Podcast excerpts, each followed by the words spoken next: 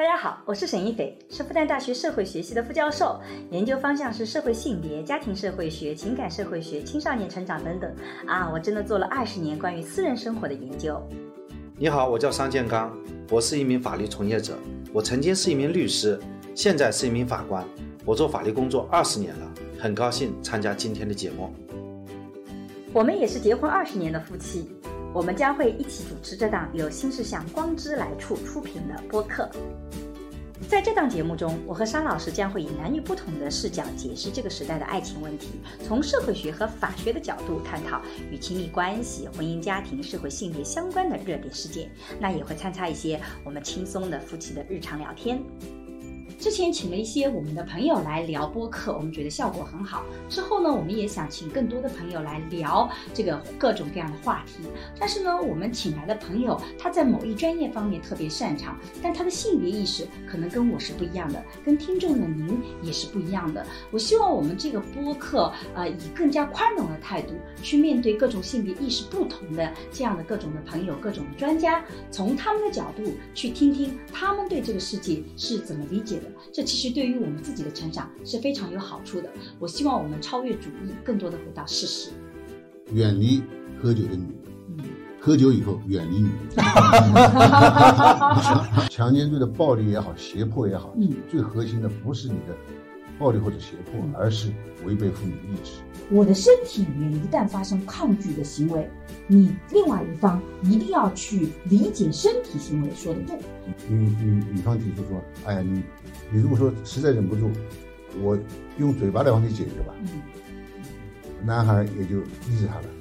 谁知道，给他放在嘴里以后，那个女的狠命的一咬，一下子血溅四壁，喷的房间里到处都是。女的从床上下来，一丝不挂的从四楼还是五楼我忘记了，反正不是四楼，哦就跑到底楼，然后大喊救命。如果我不断的挑逗你，然后呢，你都控制不住了，可是我相信你，为了爱我，你一定会最后这个能够去控制你的生理本能。我一个月承担一次义务还不够吗？他难道不是爱我这个人吗？难道他就是为了我那个吗？我们两个这么纯洁的爱情，我就对他被他破坏掉了。很大的一个女性群体，她会觉得那个纯洁爱情跟性是对立起来的。对，一个人洁身自好，你不是在婚前要洁身自好，婚后也要自洁身自好。婚后怎么洁身自好？大家好，非常欢迎大家又来到了沈一斐的播客。那今天这一期呢，其实我们特别想谈一谈，呃，最近我因为做了一门沈一菲的性教育课以后，跟很多朋友一起讨论的一个话题叫性同意，这也是我们在讨论性的这个话题里面，从我们社会学角度讲，我们最为关心的问题之一。那今天这一次的播客呢，我们依然是非常感谢桑老师，请来了他的好朋友，好像我们每次涉及到法律问题都有赖于桑老师，请他好吧。而且同时，我也一定要隆重的介绍一下我们这位这个朋友，就是翟健律师。实际上，我有好几次都请。桑老师是不是能够介绍我认识一下？因为我们翟律师是一位专门做刑法的大咖律师，我以前就对他讲了很多的故事。我当然我都是听桑老师转述过来的，我就特别感兴趣。结果他一直把我给拒了。今天终于有一个机会，我们可以一起来聊聊这个话题。那桑老师，要么您先介绍一下翟健律师。翟健老师啊，嗯，我是都叫翟老师翟老师我们很少叫翟健律师的啊，说明你和我们行业不熟。是吧？我们看到要两种叫法嗯，一种叫翟老师，嗯还有一种叫翟大，都可以的。翟大好，翟 翟。那翟健老师呢，嗯是我从事律师之前，他已经是大律师了。嗯那具体要了解翟健老师呢，就到百度百科上去了解。嗯那么我介绍一下，我刚开始在做律师的时候，我到新律师培训嗯讲刑法课是哪位老师呢？那就是翟健老师，啊所以我就一直叫老师啊，啊就是很上海滩绝大部分的那些现在讲在腕儿上那些大律师，啊，他都要碰到翟健都要叫翟健老师，翟老师 是这个概念。我们所以这个老师不是这个白白叫来了，是有原因的啊我们在做律师的时候，就是他培训的对啊。，这有点像以前我们称呼一个人称呼先生，不管男女，其实都是种尊称，对吧？呃 翟健呢也有非常传奇的一个经历啊，嗯他是上中国第一个个人律师事务所，至少上海是第一家吧，中国中国第一个个人所。嗯他也是这个全国的第一届的那个十大律师，嗯对？吧？我们张老师还有全上海市律师都没拿到。差远了。就上海市嗯，叫东方大律师，对。呃，就是就评了一个第一届第一名，不嗯，第一届第一名啊。哦，就是说，因为第一届以前都没评过嘛，嗯。要评只会是很多人参选嗯，对。那么第一届往往是选手都比较优秀嘛嗯，第一名那就你可以想而知了啊。是。还有就是他办了案件呢，就是嗯。都是刑事嗯。案件。我为什么你找我这个话题？我说这个事情会找翟健老师来聊呢，会特别有趣，因为你是社会学上面的一个话题，叫性同意。嗯，什么叫性同意？在法律从法律上讲，就是否违反妇女意志，对，好像就可以转换来了。我说我我曾经有一次听过翟老师跟我们在呃做一次讲座，那次我还在做律师啊，嗯。我我翟老师非常擅长什么桥牌啊、游泳啊，这个他他不仅是个大律师，而且是一个非常有人文思想、有热爱生活，而且是，所以他在跟我们这个当时应该是游泳俱乐部啊，嗯，翟老师游泳俱乐部嗯给我们专门讲了一次课，大概讲了快两个小时，嗯讲形形色色的强奸 案，不知道张老师还有印象吗？对对对像形形色色的强奸，这个话其实在想想我好感兴趣啊。就这个呢，其实对我一下子我觉得哇，一个律师对一个案件的思考啊，他是已经思考到这个立法层面以及法律背后的哲学层面上的东西。嗯所以对我来讲，是让我呃学习法律啊这一块，在刑法这一块呢，有非常一个一个深刻的一个洞见呢，给我这样一个印象。嗯所以我觉得今天这个话题呢，请翟老师在中国来讲也是唯一最合适的人了。嗯嗯，所以我们要么先请翟老师也自我介绍一下，跟大家打个招呼。对翟老啊师，嗯，大家好，嗯这个其实要记住我呢很容易，就是我跟别的律师如果说有什么不同的话，第一个呢就是做律师的年限比较长，我大学毕业是留校的啊，教的就是刑法，嗯。然后呢，八四年开始呢，一九八四年开始呢，我就做兼职律师，嗯。那么也是从事刑事辩护业务，所以要记住我很容易，就是差不多一辈子都在做刑事辩护的这么个律师，嗯。过程就是那么多年，嗯。就那么多年，那么自己也觉得也挺有意思啊。嗯说到强奸案吧，我也做了不少起啊，嗯但是客观的说，我是输多赢少，所以我充满了对强奸呢，我充满了很多的困惑嗯啊。所以今天来，我觉得探讨这个问题呢，也是很有意思的。我我不能保证我的观点都是正确的，但是我只能保证我说的事情都是真实的。是的，嗯。为什么我觉得这个我们这个播客的平台比较适合请翟老师过来？因为我们呢是放在小宇宙这个平台，嗯，然后这个平台呢，我们的听众绝大部分都是相对来讲是比较爱读书的、比较爱思考的群体，所以我们跟别的平台相比较，我们觉得这个平台更宽容一点，也更愿意去讨论一些问题背后深层次的问题。那我觉得我们的社会除了那种需要一些比较抢夺眼球的去引导年轻人的声音以外，其实还需要一些平台更好的去聊一些很深入的话题。这也是为什么我们请翟老师来谈这个话题啊。其实我很好奇，翟老师，我先不谈那个案件的问题，我很好奇，因为。您是怎么成为一名刑事律师的？因为我印象中间这种刑事律师，他就必须要特别的勇敢，因为他面对的都是那种在我看来比较比较不太好打交道的人。我们觉得犯刑法的人，你只能叫他嫌疑人。嫌疑啊，说错了，哈 哈这段也要剪进去。很多朋友可能都会跟我犯这种，就是我们会在想象犯刑法的嫌疑人嗯是跟一般人来讲可能是更加。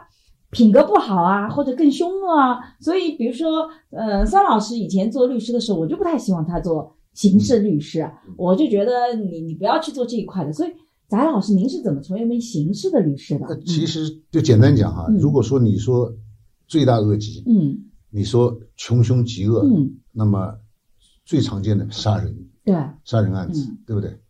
但是嗯。在杀人案子里面，杀人只是一个行为，嗯。或者说造成的是一种结果。嗯。如果说从社会学的角度上来探讨，嗯那就要研究他为什么杀人。嗯我们就说杀人分为三大类嘛，一大类就是财杀，图财害命的；对一大类就是情杀，嗯，就是啊为情所惑的，对，为情所困还蛮多的。嗯啊这一类的啊。还有一类呢就是仇恨。嗯但是无论怎么杀人，就是这三大类嗯啊。那么这三大类你要去分析起来，嗯，有的直接可以用道德去评判，比方说图财害命，图财害命，对吧？嗯那么有的呢就比较中性了，嗯对吧？为情所困，对吧嗯？他走不出这个感情的这个漩涡，漩涡，嗯对吧？那么还有一种，比方说这个报仇，中国有句老话嘛，人家说是啊，有恩不报，这个非君子非君子啊，有仇不报，枉为人。枉为人。对，所以这是这是我小时候我爸爸跟我教育的。你就很难用这种道德的这种东西去界定他。嗯。还有呢，就是说，哪怕他成为一个犯罪嫌疑人了，嗯。但是他在程序上还有很多权利，嗯。就是说我们不能说是正当的这个犯罪的动机，但是有一些是确实是情有可原的，嗯。就是大家都能想象的。嗯。啊。我曾经我记得在一个法庭上为一个父亲杀了儿子的被告人辩护，父亲杀了儿子，对，父亲把儿子少，啊，对啊，很少啊。啊，那么，所以我就就要讲这个道理啊。嗯。如果不是被逼无奈，嗯。如果不是忍无可忍，嗯。一个父亲怎么会做出这样的事情来呢？啊。对不对？所以从这个角度上来说，你也可以看到我们，比方说关于杀人罪的法定刑，嗯。我们杀人罪的法定刑，按照刑法的规定，嗯。故意杀人的处死刑、嗯。无期徒刑嗯。或者十年以上有期徒刑，嗯。其中情节较轻的嗯，处三年以上十年以下有期徒刑。嗯。那么就意味着什么呢？意味着即便是杀人，而且我们刑法上叫做既遂，嗯。就把人已经杀死了，嗯。但是从量刑上来说呢，可以从三年到死刑。嗯，那么你想想看，这是三年和死刑是很大的一个差距啊，啊多大的一个幅度啊，对吧？嗯，你比方说，我前两年在上海办了一个继子杀继父的案子，嗯。继子把继父给杀了。嗯他为什么杀他呢？因为他他目睹了这个继父对他母亲的家暴，令他就是说忍无可忍了，嗯。他杀了。那么你说这种动机嗯，对吧？就有起码我们说受害者有过错，明显的过错嗯。啊嗯，就有或者说值得同情的地方，对吧？嗯。所以最后法院量刑也是，我觉得也是量得很好，嗯。判五年，嗯，也彰显了五年也在法律范围之内啊。对，故意杀人既遂彰显了一彰显了法律的严肃性。嗯我讲八个字就是：嗯第一，前面四个字叫做有冤申冤；嗯第二个四个字是嗯无冤求情。嗯，什么意思呢？你刚才你讲到的只是一个层面，就是说事情是他做的，是的，对吧？罪大恶极嗯啊，后果严重，嗯这个都是。但是在这个结论下达之前，其实还有一个问题要讨论，就是是不是他做的？有可能不是他做的哎呀，这个太多了嘛，就是死人复活了。啊。啊，说被他杀的人出现了，啊，但是被告人呢，有的已经被执行了死刑，是的啊，，嗯，像内蒙那个就是，对吧？对，是的，所以无冤还得要让他有申诉的机会，那么，万一不是呢？那么无冤求情呢，就是说你这个就是您刚才讲的这个，就是他确实犯了罪啊，甚至于确实罪大恶极。嗯。那么，但是根据他的表现，他的做法，嗯。是不是需要判最高的刑期，嗯。还是判当中的刑期，还是判比较低的刑期？这个都是就是我们作为叫求情，嗯。就是我要把对他有利的这部分充分的揭示出来，嗯。告诉法庭，嗯。让法庭给他一个公正的判决，嗯，对吧？律师其实不是说去否认事实，嗯，事实是存在的，嗯，但是那个真相是不是跟这个事实，就我们对事实的判断，是不是那个证不是。哦，我这里讲错了，对吧？来，专业的人讲。证据啊，证据和真相是不一样的。啊，真相就是事实，啊。但是呢，这个事实又分成两类，啊，一个叫客观事实，啊一个叫法律事实。啊，啊，继续讲，就是那个法律事实是证据，有可能法律事实和客观事实之间它不完全相等的对。啊对啊，就就这样讲吧，啊，讲的通俗一点，嗯。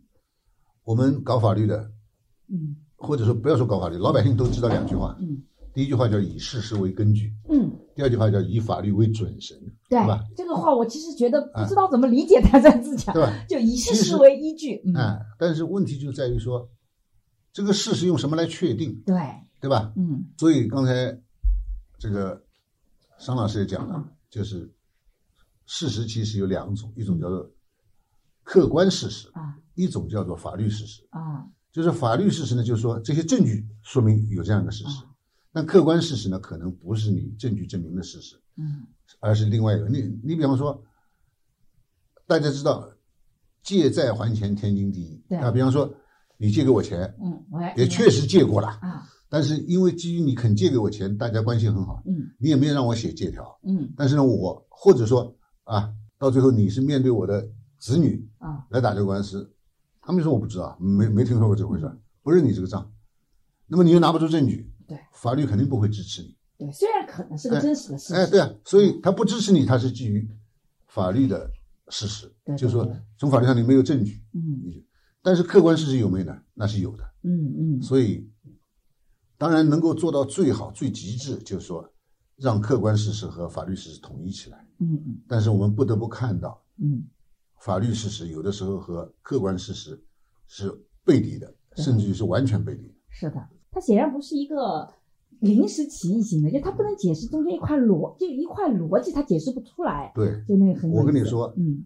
包括这个，我们讲啊，嗯我们需要讨论的，你说的性同意还是性不同意，嗯有很多的这种强奸案件啊，我最搞不清楚的一个问题，嗯也是一个最简单的问题，嗯，就是女生为什么要报案？女生为什么要报案？对啊，哇，这个话题我从来没想过啊真的，嗯你为什么要报案？啊对吧？因为我办过很多的刑事，就是强奸案子啊，你要是根据那个过程来讲，啊！那肯定不应该是强奸啊。就他前面都是很同意的。您举一个具体的例子，举个具体要不然我们会听不懂。就是难道女生被强奸了还不报案呢？嗯，翟老师肯定不是这个意思。就如果你真的被强奸，你很受伤，你肯定是报哎，案的。那那报案很对，正常，肯定报案很正常。对吧什么样的类型的案子会让你觉得会有这个疑惑啊？一个很大的一个老板嗯啊，或者这样说是北京的一个老板，嗯，大家以前都听说过那个北京有一个啊一个场所叫做天上人间，对，嗯他呢就在天上人间里面去消费吧，说消费比较中性啊，消费。消费，小哎，然后呢，他经常就把其中一个女孩子，按照他的说法，那个女孩子不是坐台的小姐，嗯。呃，只是那个在那调音的服务员呀，嗯。他们叫 DJ，嗯。嗯就把她带出去，而且据他说呢，在外面就是大家开过很多次房嗯。啊，已经是朋友了，啊，已经是朋友了。哎，然后呢，这一次呢是这个天上人间不是被冲掉了嘛？啊啊对那个女孩子呢是重庆周边的，啊。就回到了重庆市嗯。啊。这个老板呢，这次呢正好又是去重庆谈一个很大的项目，嗯。然后就头天晚上就开始跟这个女孩子联系，通过微信联系，说我到了这儿了啊，我住哪个酒店，要不然你明天中午过来，我们一起吃个饭吧。嗯。啊，那女孩子答应了，很爽快答应了，而且这个女孩子好像啊条件也还不错。嗯。第二天自己就开个车从郊县就来到他酒店，嗯但是这个被告人呢啊，后来是被告人嘛，嗯。这个被告人呢就因为他跟当地的这个谈判的对对对方啊，嗯。可能谈的蛮不错的，对方就非要留他吃午饭，嗯。他觉得也走不开，嗯。他也不能硬性走开，所以呢，他只能留着吃午饭。嗯。然后呢，他告诉这个女孩子说：“你等我一会儿，我一会儿就来，会过来。”结果女孩子七等八等等到两三点钟了，他还没到，嗯。那女孩子不愿意等了，嗯。就走了。就刚要走出去，这个被告过来了，回来了。哎，然后两个人，呃，这个大堂里面什么也都是有监控有录像的，嗯。两个人高高兴兴的嗯，上了房间了，监控看出来他们两个很快乐的很快乐的进了啊房间了。啊进了房间以后呢，嗯，大概过了有个把小时，嗯。然后这个女生就出来了。嗯。出来以后呢，监控里面也看得到，这个女生一边走一边抹眼泪，嗯一边走一边抹眼泪。我出来的时候不高兴了，哎，出来的时候不高兴了，抹眼泪。嗯。那么这个监控也是看到，结果他到了停车场，他自己车停着，嗯。到了停车场就给他的朋友打电话说，我被人强奸了。嗯。那朋友都一致说你报案呢，嗯。结果就报案了。嗯。报案以后，警察马上就来了，嗯，来了就把这个这个这个，老板给逮住了呃，到了派出所以后，他完全承认嗯。说我们是发生性关系，啊我们之前在北京啊，我们开房啊什么的次数也不是一次两次了，不存在我强奸他的问题。啊他问了一个很直接也很朴实的问题，啊那老板说：“那你看看，他穿着高筒的长靴啊啊，穿着外面穿着风衣大衣，穿着个大衣，对吧？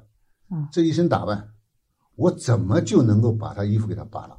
所以这是我们是两厢情愿的。啊，你让他让让他查一查，看看他身上哪一件哪一个什么衣服有没有被撕破，对吧？哎也都没有有有没有拉扯或者撕破的痕迹有没有嘛？嗯没有，我就怎么就把他给强奸了，啊对吧？衣服是他自己脱的，哎，对，他自己都 啊，就像是对方脱也是很温柔的脱的，哎那嗯哎，嗯。所以他被抓去，他很诧异，嗯。但是他在跟我讲案情的时候嗯，他有一个疑惑，嗯，他说，我就搞不懂他怎么报案啊？嗯。有一个情节都没有说，我说他有什么情节？嗯？他说他做完了事，他就去洗澡了。嗯。洗完澡了出来呢，他说我还是照旧，他以前带他去啊，出去开房过夜也是给他三千块，嗯。我又掏出三千块来要给他，他就不要，坚决说要五万。嗯。他说我也喝了点酒，嗯。对吧？我就火了，我就一巴掌就打了他一个耳光，嗯，说你凭什么呀，对吧？嗯。你讹我呀？嗯。他说打了一个耳光嘛，他说他就就出去了，啊，那一个耳光是因为哭，是因为哎，一耳光，挨了一耳光嗯。就就就出去了。嗯。他说我到现在为止我也搞不懂嗯为什么他会去报案，嗯，对吧？他不报案，他没有其他方法呀。这个女但是，但是我觉得这个，他没报案就没有其他办法，让你付他五万块但是钱他其实也不对，因为他一旦报案以后，他其实还是拿不到五万的，和解和解，精神损害赔偿啊。我跟你说，嗯。应该不是钱的问题。我也觉得，从为女性来讲，我就不是所以呢，这啊这这就是，比方说是一个疑惑，啊，对不对？为什么？其实后来我是嗯。弄清楚了，啊。其实这个女孩子呢，嗯就是因为这个被告嗯。拒绝戴避孕套，啊。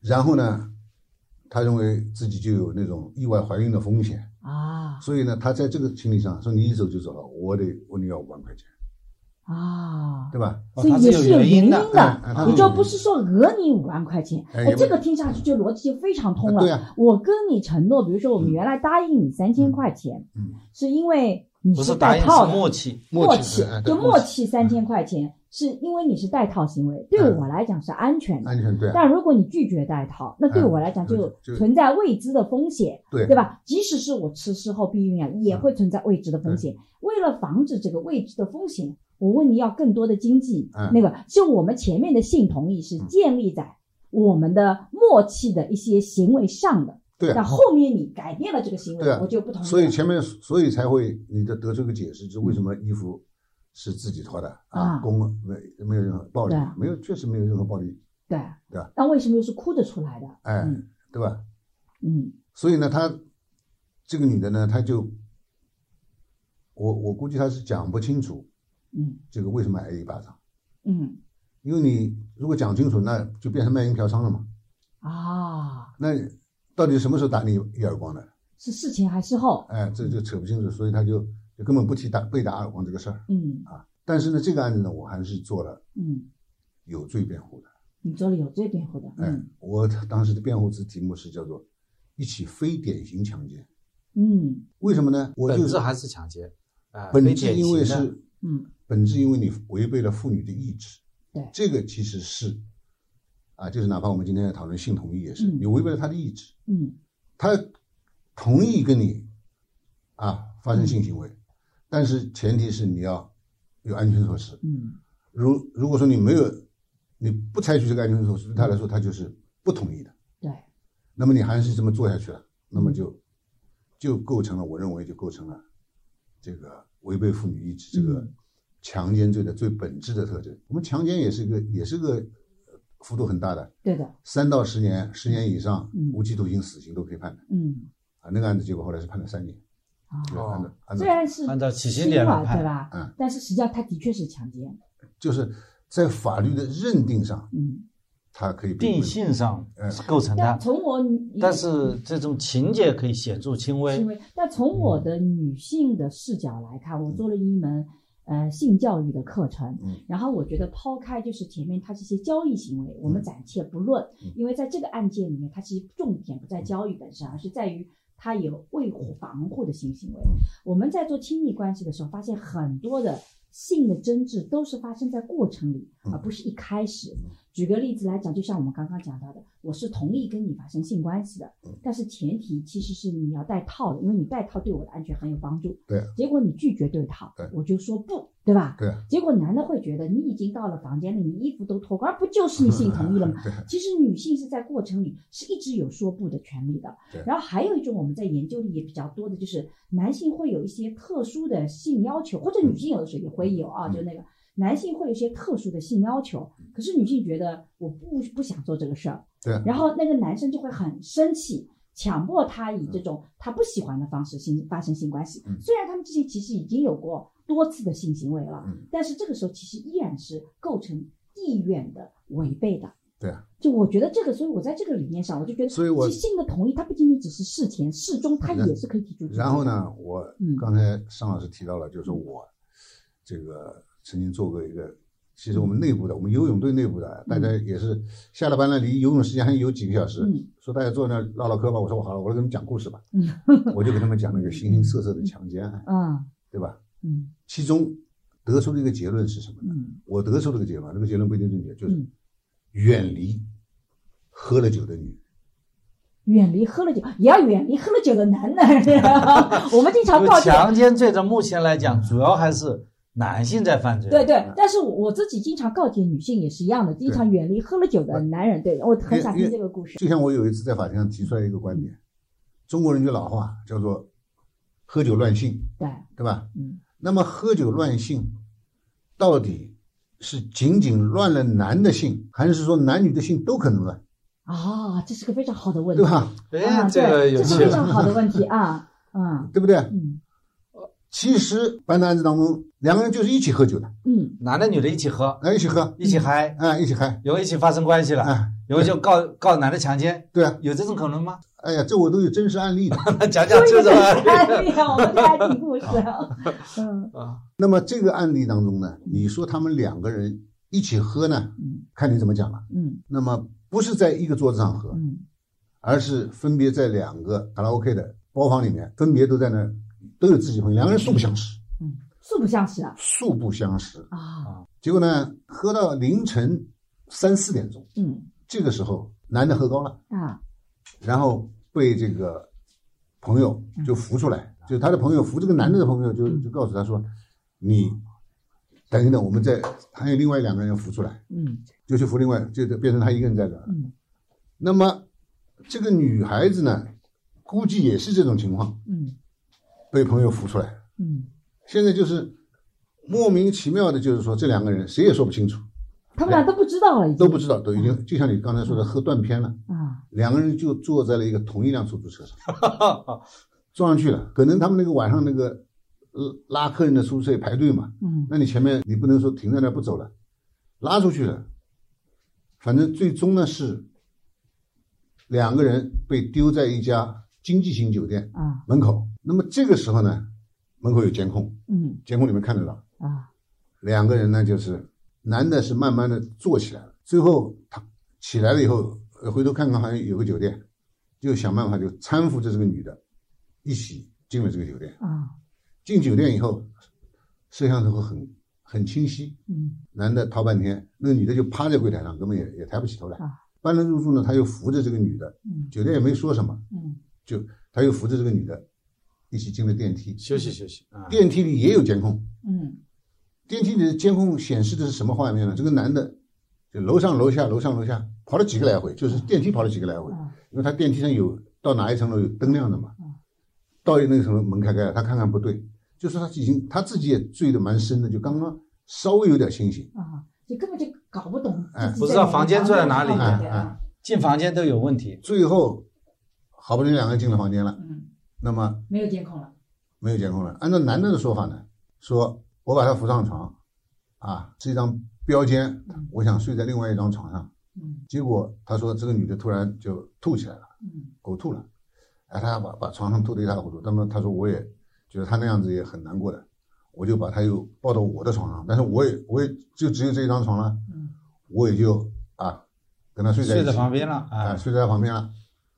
然后呢，说快到早上的时候，我有想法了，那到底是怎么个情况呢？他自己也说不清楚了。嗯最后就这么个事儿。然后这男的女的，到了早上八九点钟嗯，出了房间，嗯看得出来两个人关系很好，两个人手拉手嗯走到电梯里面。嗯到了电梯里面还有一个镜头，那个女孩子就捂着嘴笑嗯，那男的好像就因为没有声音嘛，那结果那个女的指指他穿身上穿个 T 恤，嗯原来是 T 恤穿反了，那个男的就在电梯里面把地铁一脱，又把地铁穿好，嗯然后两个人到下面，啊，就是把房卡交到账台上啊，两个人手拉手的就走出了这个酒店，啊就那么个事儿。哦，手搭手走了，就事情结束以后，哎还是手拉手没有跟刚才不一样，刚才还捂着脸打巴掌这啊这一次大家是从头至尾来，很开心。老师又讲了个更升级的故事了啊！这个故事比刚才要升级多了。嗯啊，嗯那么这样一来，嗯结果这个女孩子报案了。嗯，对啊，报案了，报强奸啊，嗯男孩子就被抓了，嗯，对吧？然后都很年轻，大概是吧？都很年轻，都二十几岁。嗯那么在这个案例里面，嗯根据这个陈述，啊，不能说这个女的也被乱了性，对吧？只是确实这个男的呢，这个男的其实也也也也也没行，你知道吧？嗯简单的说也没行，就那么个故事，最后定了强奸未遂嗯判了两年。那强奸未遂啊，嗯未遂啊，你没做没做成，但这种事情，那为什么这个会判强奸未遂？这个他违反意志，违反在哪里？这点也是我很困惑的，因为没有看到他说他自己说交代的呀，我我有想法的呀，但是他没有征得人家同意，就视为不同意啊。他那个时候女的已经是那睡死女在那的，的为什么要要要报案？你听我讲、嗯这个问题，待会儿回答啊第一个对男的来说，嗯法律上有一条规定，嗯。醉酒的人应当负刑事责任，所以醉酒不是你不负刑事责任的理由。对，嗯，这点我们一定要普法，你别以为自己醉酒了。然后对女的来说呢，嗯。说醉酒了以后呢，像在在这种性侵的案子当中，认为他已经丧失了反抗能力，啊，所以你即便没有暴力，他也认为你是利用他的醉酒，哎、醉酒这个状态嗯，实施奸淫行为，你知道吧？这个逻辑上是通的。这逻辑也是通的。这女的喝醉了，说明她已经是失失去了反抗能力。而你男的醉，那你是不是如果说这个女的在喝醉酒当中，她那个男的拿个摄像头对着她，你是不是同意嗯？她说我同意，然后那也不行？酒后说酒后同意不算。啊对啊，他他他已经丧就是丧失了辨认和控制自己的行为的能力。对，说不准我把他当成你了呢，就是当成你男朋友了呢。哎呦对嗯我也讲个再讲个真实的故事，这 个好，我这故事多了，行行好好，行。太好听了，太好听了。我估计翟老师，我们以后请他多讲几次啊。嗯两个打工仔啊有这方面的要求，嗯就跑到一家就是洗头店里面，嗯那那女孩子也是外来的嘛，嗯就明确的跟两个女孩子说，嗯怎么样啊？你们等你们下班，咱们一起去开房去。嗯，两个女孩子也答应了，答应了啊，答应了，答应了嗯。然后，但是他说我们到十二点才下班，嗯那两个男孩我们等你呗。嗯啊，两个男孩子就等他们，嗯等他们以后，结果一路上就找找找个地方想去开房嘛，嗯走到一半，其中一个女孩子说：“哎呀，这这这半夜三更的，我肚子饿了，嗯吃点宵夜吧。嗯好，就大家就坐下来开始吃宵夜。吃宵夜呢，两个男的说喝了点啤酒根本没事儿，那两个女孩呢，其中一个女孩呢喝了没事儿嗯，但是另外一个女的一喝就醉了，醉掉了，嗯醉掉了以后，变成他们就靠他们那个女伴儿还有一个男的就一起搀扶着她，嗯就去找到了一个酒店也好，旅馆也好，搞不清楚了啊，反正就要求开房，嗯而且呢，要求开一间。嗯，结果那个前台的服务员就不同意，说你们四个人，开一间，哎，你怎么开一间呢？对吧？嗯呃，不行嗯，这是违反规定的。嗯啊，嗯，蛮坚持原则的。哎，然后呢，其中一个小男孩虽然没喝的怎么样，但是可能也有点酒酒性了吧，把眼睛朝那个女孩子一瞪，也没说那个女孩子什么，反正就是意思让你开你就开，你啰嗦啰里吧嗦干什么，是吧？结果这个女孩子也就给他开了，嗯开了以后，他们四个人就上了房间去了。上了房间去以后呢，两个人一男一女，一男一女，嗯。各在一个床上啊，然后把灯一熄，没多会儿，人家那个楼底下女孩子就报案了，公安就冲进来了嗯，抓了个现行，对吧？啊抓了个现行，结果女孩子没有罪的那个，嗯。同样是这样的行为嗯，啊，和没有罪的这个女孩子发生性关系的那个男的。那那个男的作为嫖娼，卖淫嫖娼，嗯和这个已经醉了的女孩子做就发生性关系的这个男的就定为强奸，就是 这个有还不是他自己报案的，还是别人报案的？为什么报案的第三种案例是自己没报案？嗯，呃，就是贪贪小便宜哦对对对对对，开两间房，他开成一间房，哎哎，就是说这个有趣这这这种也是，但是我讲的我我前面就讲过了，我不承诺我的观点都是真的，但是我讲的案例都是可以查的查得到的，嗯就就这么个事儿，对，对吧？所以在这里面，这哎个，他这个同意就是指的是他要发生性行为之前以及过程中的同意，他事后他同意行吗？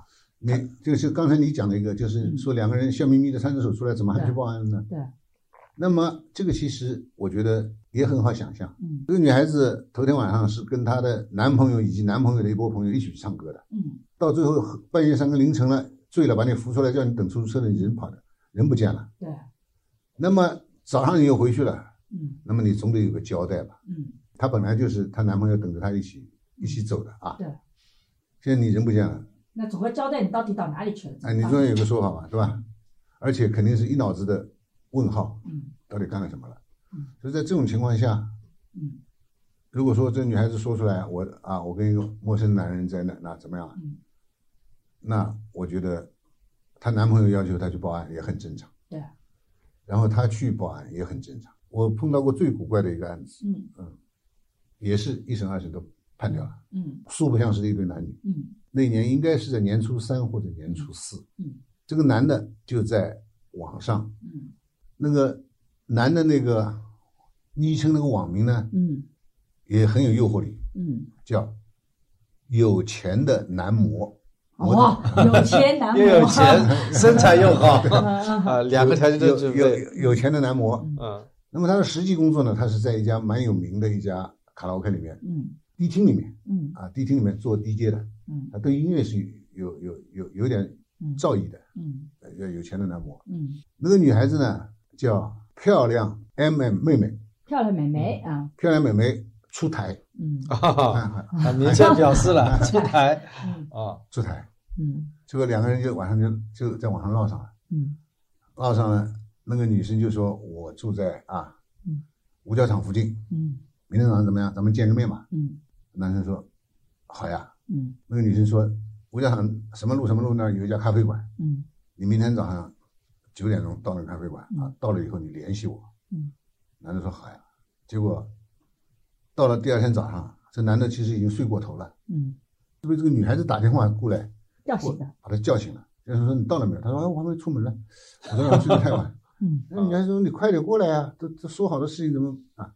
啊，这个男孩子呢，就就就就就就过去了。嗯过去了以后，到了那个咖啡馆门口，突然发现人家大年初五、初四根本还不开门，嗯就就不开门啊嗯！啊，那你就说：“是的，你就隔壁，你看有个小区，那个门里面你进来，我在几号几零几，你下面按一下门铃，我上面给你开。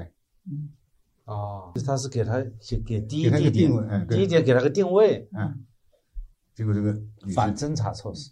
就他就进去了。嗯进去了以后，那个女生就跟他唠唠嗑啊，就谈谈音乐啊什么的。那女生就告诉他说，他一看是个像个群租房一样，嗯一间大房间里有好几个床，嗯但是明显的看出来别的床都走了，人家回家过年去了。这个女孩子说：“我呢，因为要想考研，嗯我在这复习功课，所以呢，我就抓紧时间，我就不回去了，回去也没意思，嗯我在这等着。他们唠唠嗑，快到中午了，这女生说：‘哎呦，肚子有点饿了。’男生说：‘你喜欢吃什么东西啊？我出去给你买嗯，对吧？’这女的说：‘我喜欢吃什么吃什么。’好，这个男的出去给他就打包了两个菜回来，嗯然后还买了一个碟片嗯，看到他有一个那个啊功放，嗯就搞点情调嘛，嗯嗯，回来就把那个一放，他是地监，你知道的，所以他买的音乐还不错。哎，一放，结果他这个时候他发现这个女孩儿本来是躺在床上躲在被窝里的，而且也看得出来她的外衣外套全部脱掉了。嗯，那么这个时候他认为这是一个暗示，暗示，嗯对吧？然后他坐到旁边去，他揭开来一看呢，不仅脱了，而且脱得一丝不挂嗯。那么他就有想法了，他就诱开惑来了，哎，他就动手动脚的。那女生也没怎么那个嗯，没怎么就是表示不同意。嗯结果这个时候他就要脱衣服了，嗯脱衣服这个女的突然说：“哎，你不要乱来啊，我我可不是为了跟你干这个事儿啊。”嗯这男生被他一一吼就停住了。嗯这些细节两人讲的是一样的，都停住了。停住了以后呢，又在那闹了一半的男男的又又又有想法了。哎，对，又又又忍不住了，然后就要这个时候那个女人应该把衣服穿起来，她 还不穿衣服继续这唠。这这个男孩子呢，还又去摸她了，又又又又想那个了，所以这个时候女女女方提出说：“哎呀，你你如果说实在忍不住，我用嘴巴来帮你解决吧。嗯”男孩也就依着她了，谁知道？被他放在嘴里以后，那个女的狠命的一咬，一下子血溅四壁，嗯。喷的房间里到处都是。啊，然后这女女的从床上下来，一丝不挂的从四楼还是五楼我忘记了，反正不是四楼就啊就跑到底楼，然后大喊救命。结果那很冷的，那那个时候正好门口呢有一个，呃有一个车主吧，他车停在门口，自己在擦擦车呢，一看到这个样子，马上把车门打开，然后他自己身上一件棉大衣脱下来，让他躲在车子里面，然后马上报案，嗯报来了，来了以后问他怎么回事，他说上面有个男的要强奸我。嗯结果那公安跑到上面一看，这个男的已经自己捂在那儿，已经在那呻吟，那个都现场都是血嘛。他因为啊就这么个事儿，然后把这个男的马上送医院，嗯送医院也不知道接的怎么样。说老实话啊，就那么个事儿。这个你说能定强奸吗？但为什么这个女的要这么做？这是很奇怪的，中间逻辑不通啊。逻辑很通啊，啊逻辑怎么很通啊嗯？他说我以前跟我男朋友这样子，我男朋友都不会硬上的，我都我说不，我说停就停。他说什么这个男的停不下来了。啊，她这个比较要求比较严格的，他的逻辑是说，我嗯其实是这样子做。哎，他他说我跟我男朋友的时候，啊，我们大家都就这样子啊，搂搂抱抱或者干什么都都没事儿。嗯我不干，我我男朋友不会非要来的，嗯，我让他停他就停了。对，那怎么这个男的叫叫不停了？就是很生气。对，就这样咬他一口嗯。其实这里面到底是一个强奸、未遂啊，或者哎，还到底还是一个故意伤害啊？他是猥亵吧？这个算啊，最多也就是猥亵嘛。但是啊他说他是有想法呀，嗯所以有很多事情就是说，啊，如果说你不作为一个刑事辩护律师，你可能也没听说过那么多的，嗯对吧？我就说形形色色的这种强奸案，其实每个案子它可能都反映了一种一一种社会的心态，嗯或者说一种啊每个人的看法和理念，嗯呃，就是说，所以这个问题呢，其实探讨一下是有必要的，但是要想得出结论很难。但我们的确也有结论。我在啊那个性教育的课程里，我们参考了很多各个国家对于女性性同意的一个发展过程。嗯我们最早的时候是认为，女性如果说不，第一句你一定要听到她说不，首先尊重她的不，这已经是个巨大的进步了。因为以前人们认为说女性其实半推半就的，说我不要不要，其实是说我要，嗯，但是不要就是要不要就是要。那第一步，其实当时第一步的发展是告诉你说，如果他说不要嗯，他就是不要嗯，所以你一定要听到他的不，嗯即使它是一种勾引的不，你也得确认嗯你真的不要吗？如果你不要，我真的停下来。我们这种游戏不要玩，就那个会让我产生误解嗯。你如果准备好了，我再开始，因为很多时候女性说不要。最后接受了，其实是她没做好准备嗯，和可能是半推半就接受的，所以这是第一步的发展。但是第二步发展以后，就发现说，女性虽然说我同意要了，可是我对于要的后果没有做好准备。比如说，我没有想过，原来这个行为在开始发生的时候是有疼痛感的，或者原来不是跟我想象中一样的，或者我看到你的器具，觉得跟我想象的完全不一样，我被吓坏了。所以呢，他第二步就是说，女性除了不以外，第二块还有一块所谓的那个就是随时叫停。可以随时叫停，而且我的身体语言一旦发生抗拒的行为，你另外一方一定要去理解身体行为说的不，这个又往前走了一步。当然，我们性教育课程里面讲的更详细啊，很多步。那么到最后就是说我中间跳了一些步骤啊，就是这个发展到最后一步的时候，讲什么是同意，就是真的他说 yes，他很确定的告诉你，我做好了准备，我们对于后面的形式。我也做好了准备。那要不要提前讲好甚？至我这个 前几分钟做什么，后几分钟采 哪些措施你听？我讲，还不仅是不是要达到这个程度还有一个那个就是还要说，就对做完以后我是什么期待，最好大家也要协商。当然，这个是个比较严苛的一个一个说法。看来我觉得要搞一份比较复杂的协议啊。但是的确，的确在陌生人和非这种常规性，比如说夫妻，我们基本上有默认了，或者我们恋爱很久了有默认了。如果我们是早期的这样的关系，其实我们是需要先去沟通这些东西的，它不一定要协议。所以我自己是做性教育的课程，就跟很多朋友讲，其实你不一定是在性那一刻去做这个沟通，但前期需要去做这个沟通。你觉得发生性关系以后，是不是就变成很多女性说，哎，我把自己给了你？我说这种观念特别可怕，对男女来讲都很可怕，而对男生来讲，我说你也不要以为占便宜，因为他把自己给了你，他跟你发生性关系，就意味着你要承担他后面所有的人生责任，你能不能承担得起？这个是需要提前去沟通的。就很多的女性在早期跟一个男孩子，比如说刚刚谈恋爱，然后呢，他进了一个房间，然后我们两个人说好是不一定要就不发生关系的，但是实际上呢，这个女生是同意跟这个男生住一个房间的。然后住了一个房间以后呢，他又呃，的确有有两张床，但最后他们也是睡在一张床的，嗯甚至最后衣服也脱掉的，嗯，那这个时候呢，男的就因为是男朋友，所以最后是半推半就发生了性关系，是事后这个女生是特别的不舒服的，有一种情况，嗯。还有一种就是半推半就以后也没有发生性关系的，嗯但是第二次又来，也就是他们在过去其实有好多次类似这样的经历，嗯然后到最后一次可能就成了，但是成了以后呢，他们也没有什么一开始问题，只是后来他们分手了。嗯，分手了以后，这个女性跟男性，因为我们做研究的时候，有的时候会两方都来，嗯再让这个女性去描述这个故事。嗯其实你会发现，女性常常有这样的一种误解。我经常也是，我做性教育的课程，经常跟女性讲，咱们也要提高自己的性的自主意识。嗯我们要把性的保护自己的权利拿在自己手上，嗯你不要去挑战男性，对吧？因为很多女性说，如果我的男朋友够爱我，嗯那他就可以随时随地叫停。我把对你的挑逗，嗯就变成说衡量你到底有多爱我。嗯如果我不断的挑逗你，然后呢，你都控制不住了，可是我相信你为了爱我，嗯你一定会最后这个能够去控制你的生理本能的。如果你控制不住你的生理本能，你的生理本能战胜了你的那个，那就说明你不够爱我。还有这个逻辑啊？有这个逻辑说过啊。真的，我们研他究是是真的有在挑战一个人作为一个人，他有双重属性，一个对，一个是感性性和理性。一个是自然属性，嗯一个社会属性，对是吧？就我也就是我的需求，我你的要求挑战它有什么意义？不是，就是你你对，就是这里面是两个，你要发生性关系是你的需求，我说不可以是我的需求，你把你的需求放在我之上，还是把我的需求放在你之上？很多以前啊，这这个不过这个也是好多年前了，现在我们这种个案比较少，很多年前我们一直遇到这种个案我我，我碰到的，当然这个案子与这个刑事案件无涉，嗯。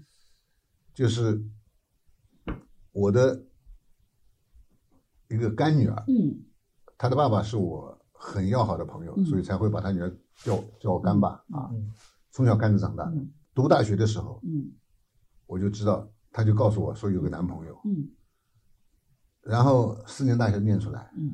大概谈了六七年的朋友嗯。才结婚的，嗯才结婚的。嗯，应该说这个感情很好了，六七年了嘛，六七年哎。嗯。那么结婚了，结果没几年，嗯。那天我这个干女儿就哭到我这儿来，嗯跟我说她老公出轨了，嗯。要求跟她离婚。嗯我很诧异嗯，两个人也没争没吵的，对吧？嗯男孩子看上去也蛮乖巧的，嗯也不像一个嗯这么长的时间的恋爱，怎么嗯说分手就分手了呢？嗯啊，我说你原原本本的，对吧？我也是你长辈，你既然来找我，你原原本本给我讲清楚。对，他说他跟我说了一个故事，所以我我觉得怪我这个同学。他说我爸爸从小就对我要求很严格，嗯说说如果说你在婚前嗯啊做出这种事情来，嗯，让我知道了，我一定把你打死啊，嗯我打断你的腿。对嗯，你看女性要洁身自好，对吧？哎虽然这个洁身自好过了，所以呢，他说管得非常严。嗯他说举一个最简单的例子，他说已经拿了结婚证了，嗯两小两口准备去香港采办一点东西，嗯，他老爸一听说不行，还没有办仪式呢，还没办仪式，两个人就这么跑出去。嗯我我说他老爸也是脑子坏掉的，嗯你这种事你管得住啊，嗯对吧？一点儿这太不开明了，嗯太封建了，是吧？然后他说没办法，他说我只好找了我们一个同学，嗯他们也是男女朋友两个人，我们就一起去了。啊，我老爸他说没意见了，他说，他跟我说，你说我老爸傻不傻？但他说，但是，但是他说，在谈恋爱的过程当中有几次，他说我也我们也开了房，嗯，但是临到那个时候，我就想起我老爸的这个警告，对，我就一下子就叫停了，说不行不行，嗯。我就拒绝了。嗯。所以真正他说到香港去，因为他们都是等于两队嘛，大家分开住嘛，真正可以放松了。嗯，但是他这个现在也可以说丈夫了，领了结婚证，嗯。她跟丈夫居然发动不起来，不行，嗯不行，嗯发动不起来。嗯婚后两个人紧张了。啊，婚后两个人就就造成了一种心理阴影。嗯，婚后两个人就他说他没有结婚两三年没有过性行为。因为你每一次都叫停，到最后这个男性就形成了 我跟你发生到紧要关头，我习惯性的叫停，这个我我一模一样遇到一个类似条件个反射了，你啊看，啊，哦，就把他就就跑步把他拉垮掉了。就你每次 习惯性的到这个地方，你就像形成你身体上形成一个嗯这个案例呢，要啊大家都要听听。那就是说，如果碰到这样女朋友，不要被人家拉三次，拉三次把人给拉垮掉了。我就，那么他又告诉我出轨了。嗯那么既然他能出轨，就说明他这方面没有障碍，没有障碍，对吧？那没有障碍。那么主要是心理因素嘛。嗯心理因素怎么形成的嗯？那就是这些年来，对吧？家长对吧？我说你也是啊，太听话了。嗯，这种事你听你爸的干什么？对，对吧？呃，医学上面什么道理我也讲不清楚。但我我自己这种个案碰到的无数次，我为什么今年要做性教育的课程啊？因为我去年做了门社会学的爱情思维课，嗯然后出来以后呢，就很多人有爱情的困惑来咨询我嗯，结果我发现，凡是结了婚来咨询我的，里面百分之六七十都是性问题。嗯其中有一个个案跟你讲的很像的，他呢也是一个从小父母跟他讲你不能够嗯发生性关系的，而且他有一个里面觉得性其实对我们的两性，就对我们的亲密关系没那么重要。她跟她的男朋友谈恋爱谈了八年了，嗯然后呢两个人而且是异地啊、嗯这个男的来，他们两个就拉拉手。睡一个房间那个，然后他们后面是结婚了，嗯结了婚以后呢，她就给她男朋友一个指标，就一个月一次。如果我们有生育计划了，我们可以提高，对吧？然后呢，这个男朋友就觉得我忍了八年了，嗯跟他谈可不可以前面多几次，后面再少一点，他坚决不同意，对吧？哦，然后那个的，但所以他这个女的根本就没需求。她没需求。然后呢，她跟我讲说，那么他们的确是之前他还觉得可以，但实际上她出现一个问题，就她会有痉挛那种，因为她太恐惧了。对啊，他从小受到这种教育，告诉她性是一件怎么肮脏事情，她就觉得自己好像一下就不干坏事纯洁了所以她发生一次关系以后，就觉得她对这个男朋友的爱就少一分，就你破坏了我的纯洁。然后呢，他就一直在拒绝。但是呢，他来找我，他前面全部不讲这个故事，嗯他就讲他的男朋友公开跟他讲。我要准备出轨了，你嗯要么跟我离婚，嗯要么我出轨。嗯他就跟我讲说，这么渣的男人，我怎么办？我就觉得逻辑不通，等等。嗯还有一个男人出轨之前通知你，我准备要出轨了。我说你们一定有背后的问题。对，你好，你知道他不讲性的问题，他觉得不可能，他他就说，我就觉得吧，他爱我八年了，我觉得结了婚以后，他我觉得他不够爱我了。男人一结婚就变，怎么怎么样，他就这套逻辑体系就出来了。我说等等，就算结了婚以后就变。也没有人会通知你我要出轨的，你你要一定要后面那个，我就说明这个男的还是爱他的。对，这男的是爱他的，这个男的是希望是改善他们的夫妻，对对吧？是以出轨相威胁，目标是要改善或者说是。以出轨为警告。为警告啊，然后他就觉得这个男的渣到不行，然后他现在就觉得说，但他又的确觉得谈了八年了，也结婚一年了，对吧？好像对方也没有什么错，在过去几年里的确也没有错，他就来问这个问题，然后我就去挖这个女孩子的那个，我就问他，你为什么是这么一种想法？难道你不觉得结婚呢？他说我承担啊，我一个月承担一次义务还不够吗？他难道不是爱我这个人吗？难道他就是为了我那个吗？我们两个这么纯洁的爱情，我觉得就在被他破坏掉了。我说等等，爱情和性不对立。你看，现在我们虽然这种人群还是少数啊，大部分已经改变了，但是真的有很大的一个女性群体，她会觉得那个纯洁爱情跟性是对立起来的。嗯当她对立的时候，她就很难受。就你接受，就像你那个讲到的那个朋友的女儿，对她其实自己内心是不认可她爸爸的观点的，对，对吧？她在之前其实已经有过尝试，嗯但她又觉得好像爸爸有可能过来是对的，她就叫停了。很多人告诉你说，男人跟你发生性关系，他就不会珍惜你。嗯其实我一直讲，男人跟你发生性关系以后不会珍惜你，也不会因为不发生就更珍惜，其实两者没有关系。对这是人类一个自然的属性而已。然后呢，等到他真的结了婚以后，他其实会跟他过去的所有自己认可的价值体系产生了冲突嗯，产生了严重的冲突。这个时候他就会觉得，等等，好像这不是我想要的。所以其实现在这种案例里面，您刚刚最后提到的是这个案，其实很很很很多的，对嗯。我我觉得嗯。你讲的这些我都同意啊，哦。都对的。嗯。就是我不知道是谁讲的这句话，嗯。也不知道你听说过这个表达没有，嗯但是我觉得这个表达我是认同的，嗯嗯而且我不仅是认同的，而且我觉得这个表达非常重要嗯啊。这个尤其是对于女性来说，嗯非常重要。嗯你要知道这句话怎么表达？就是说，男人因性而爱，嗯女人因爱而性，嗯，我们对期望是不一样的，对吧？嗯就是你一个男人，他对一个女的，他有好感也好，跟你谈朋友也好，他都是以性作为基础的。嗯，没有这个性的基础，哎他可能就没有办法。他你你说就就就光他跟你喝喝酒，跟你拉拉手，跟你啊批批情操，那没有一个男人会干的对吧？那就变成个兄妹情了，对吧？嗯异化掉了嗯。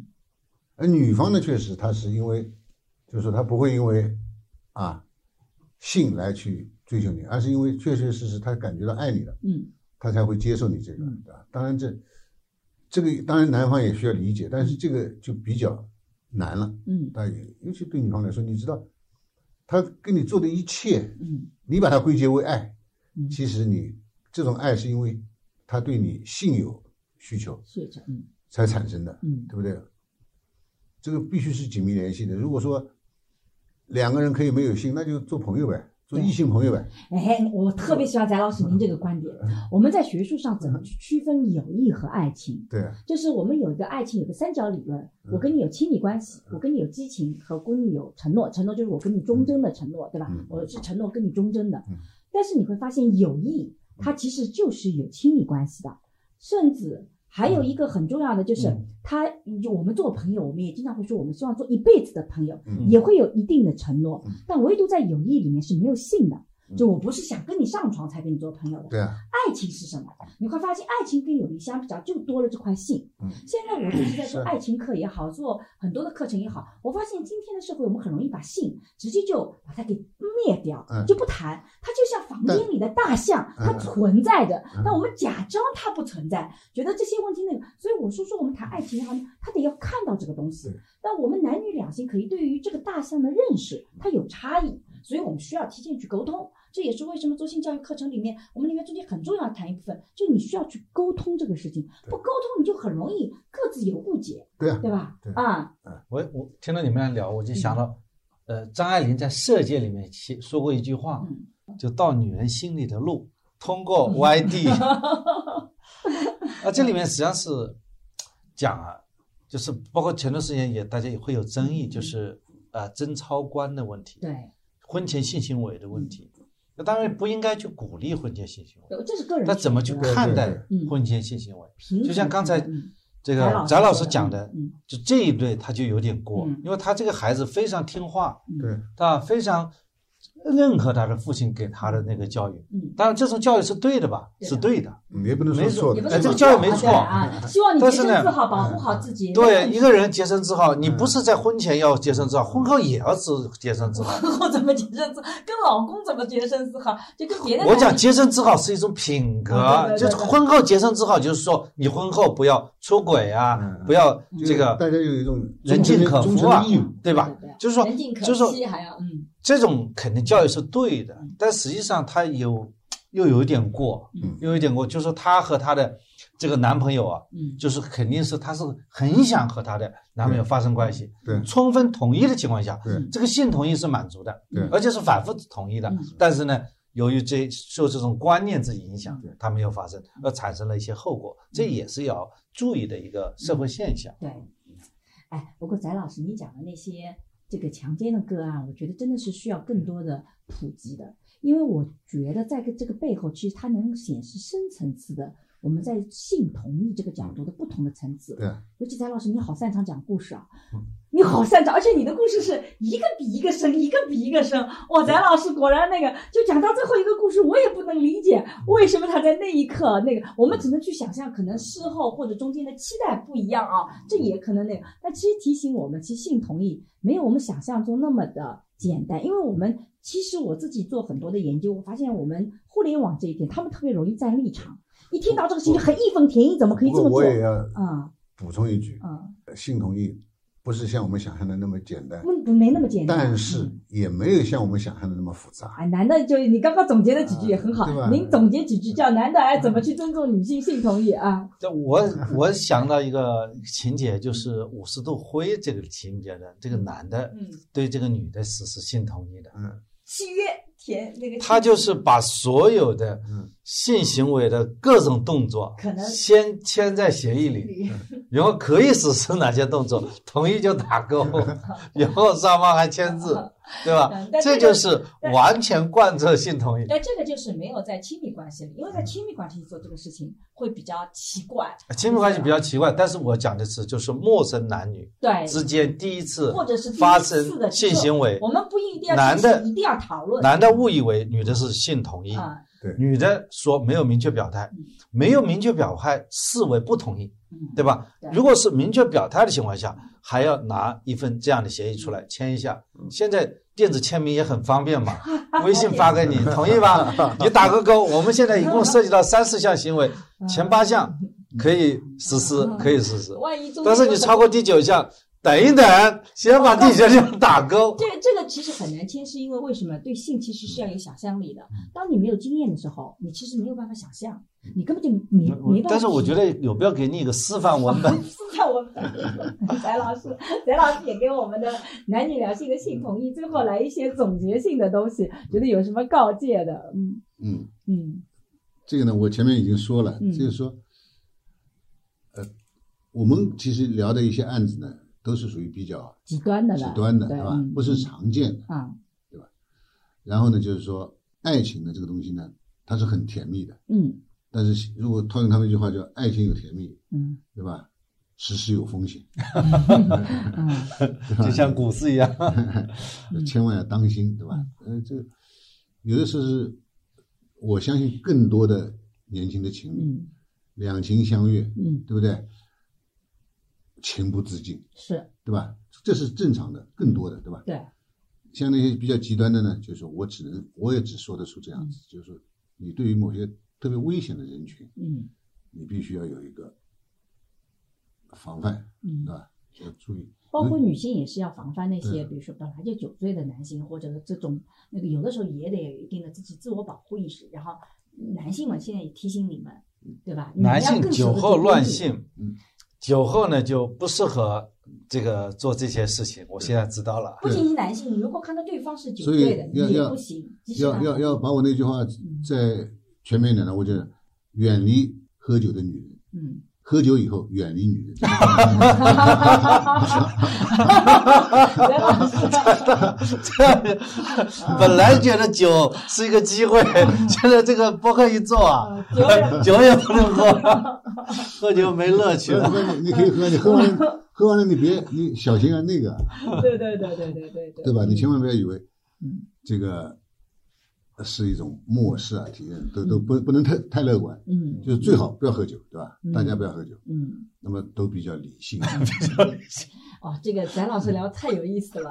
啊其实我我这样不，这样生活好像缺少不少乐趣。哎干嘛？你的乐趣就在这里吗？没有没有太低俗了，被我们批了。哎，我我觉得老百姓有低俗的权利。嗯，是，嗯，所以其实呃，我们为什么会有这样的话题，也是因为经过一年多的那个爱情的讨论里面，我自己是觉得，我们今天其实找翟翟老师来讲一些非常极端的个案，这些极端的个案不是代表说我们觉得好或不好，其实我们不做价值判断，其实我们是想要呈现嗯。在现实生活中，当我们涉及到性问题的时候，它其实比你想象的更复杂，对，对吧？你用一个道德的观念或者一个简单的说哦，不要婚前性行为，不要怎么怎么样，嗯这个没用。它没有用，因为它嗯会导致更多的问题。对但我们也不是说啊，就鼓励大家婚前性行为，鼓励大家去各种新的尝试，这个问题会更大。我们鼓励大家的是说，你其实对这块方面的知识，嗯你是需要有所认识的，对。你需要有所学习。对，当我们两个人在一起，尤其在亲密关系，我们需要去讨论这个话题，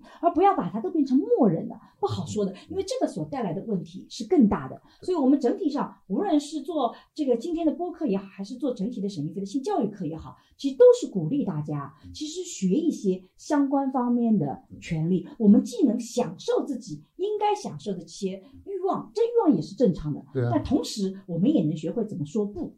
我们也希望有更多的人，包括男性，你得学会怎么接受我的不啊！我自己这里面专门有一节告诉你女性怎么说不，你们男性怎么来理解我们说不啊，非常详细的有一个体系。我们希望你知道 yes 才是 yes，而不是说我没有说 yes，我没有说不就等于是是了啊，这个逻辑今天已经不成立了。那么，如果我们两性之间能更好的去讨论这种话题，我们不需要达到全社会的和谐，大家对这个问题有统一的认识，对吧？比如说我跟张老师两个人之间，我们可能就不需要去啊有那么高的一个底线，非得签个协议，可能我回去要准备这份协议，准备什么协议吗？怕被我告吗？自我保护自需 保。护之需要，就我们其实两个人之间达到一个默同样的认可是容易的。你要整个社会对于这个问题大家都一致的观点很难的，嗯尤其在性的方面，对吧嗯？但是我们两个人之间，我们是可以达到共性的这个概念的。嗯。我理解下来就是说，我们今天讨论这个话题啊，嗯。它核心的是如何理解了女性在发生性行为过程当中的这个女性意愿的问题，对，尤其我们的女性意志担忧，的问题。嗯。而而这种意志不论是在婚前嗯还是婚后嗯，无论是在婚内嗯，甚至在这个陌生的这个男女之间，就是说，当我们充分的去理解了性同意，嗯。或者说什么叫妇女意志的时候，把这个词的内涵外延把它搞搞透，嗯。其实很多问题呢，也就是能够稍微知道它的分寸感在哪里。在我的办案实践当中，嗯。